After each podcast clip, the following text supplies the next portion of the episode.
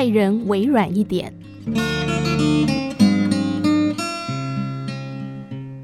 一个小男孩养了一只乌龟。有一天，他想尽办法要让这只乌龟探出头来，可是却怎么也没有办法。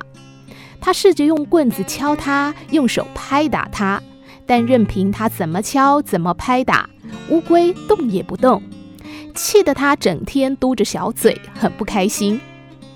后来，他的祖父看到了，笑一笑，便帮他把乌龟挪到一个暖炉上面。不一会儿，这只乌龟就因为温度的关系，渐渐地把头、四肢、尾巴给伸出壳外。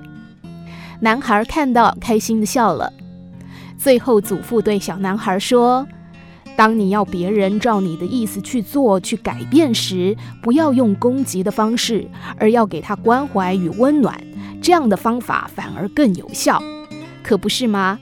就像故事中男孩对待那只乌龟一样。”很多时候，我们也期待别人听进自己的意见，或者要别人照自己的意思去做、去改变，常常会用一些比较激烈的手段和言语。然而，套一句故事最后祖父所说的话：“当你要别人照你的意思去做、去改变时，不要用攻击、批评的方式，而是要给他关怀与温暖。这样的方法反而更有效。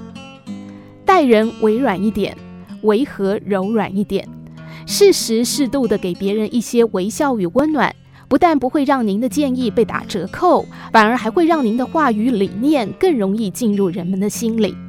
发怒生气往往是愚笨者的行径，待人委软一点会有意想不到的效果。